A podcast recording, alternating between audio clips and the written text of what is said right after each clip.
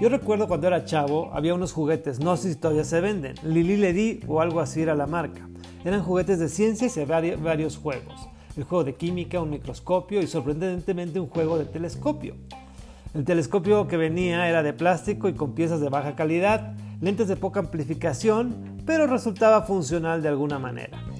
Lo único que nos hacía falta era saber hacia dónde apuntar en el cielo y terminábamos en su lugar viendo, por ejemplo, más grande una piedra o la casa de los vecinos, ¿no?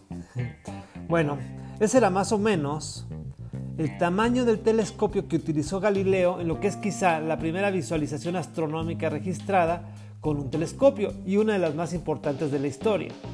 Los telescopios ya existían y se utilizaban para cuestiones terrestres, sobre todo marítimas y militares. Sin embargo, nuestro buen amigo tuvo bien utilizarlo para observar la Luna y sus cráteres, las fases de Venus, algo así como las fases de la Luna que observamos todos los días, y el planeta Júpiter. Lo que vio en este último fue brutal.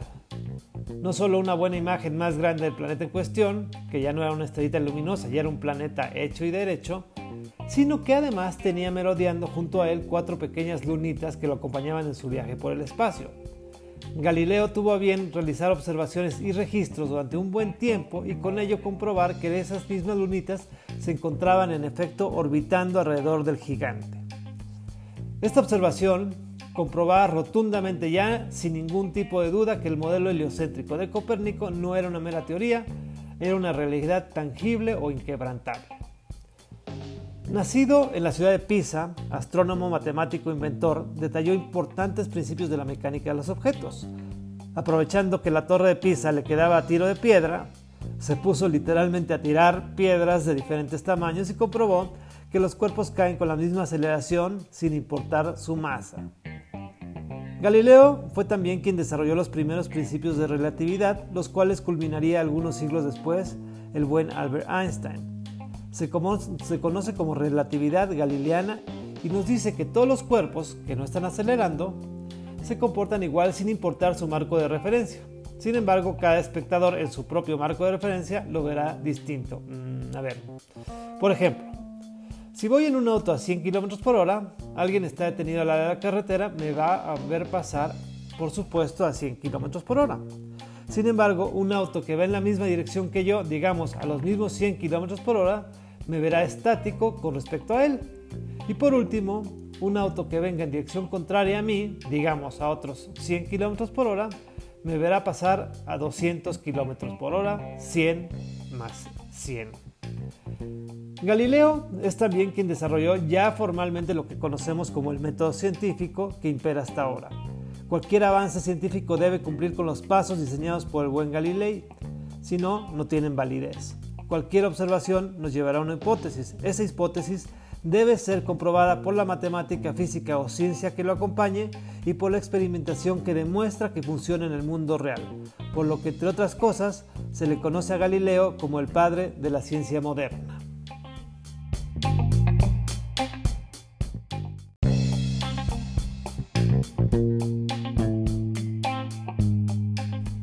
Todos conocemos ya el hecho de que Galileo fue juzgado por la Inquisición y condenado a encierro domiciliario por el resto de su vida, donde por cierto tuvo tiempo de completar su obra. Sin embargo, comentaré algunas cosas interesantes acerca de todo esto. 1. Fue juzgado bajo el papado de Urbano VIII, quien paradójicamente era admirador de la obra de Galileo y también su protector.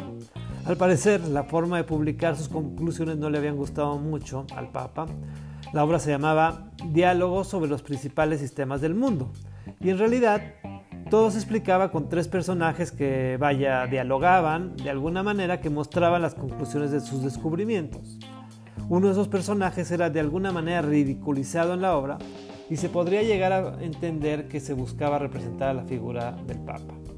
2. En gran parte, Galileo con buenas intenciones trató de explicar que el modelo heliocéntrico no contradecía la doctrina cristiana e hizo referencia a la doctrina, lo cual para la época era interpretar la Biblia, y eso no estaba permitido.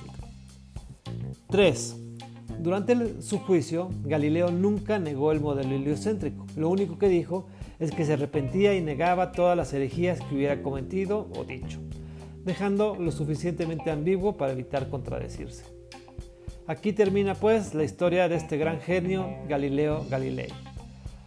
Ahora sí, ya con todo este conocimiento adquirido, dime si no te dan ganas de sacar del closet tu viejo telescopio de juguete y apuntarlo hacia el espacio. No te olvides de suscribirte y activar la campanita.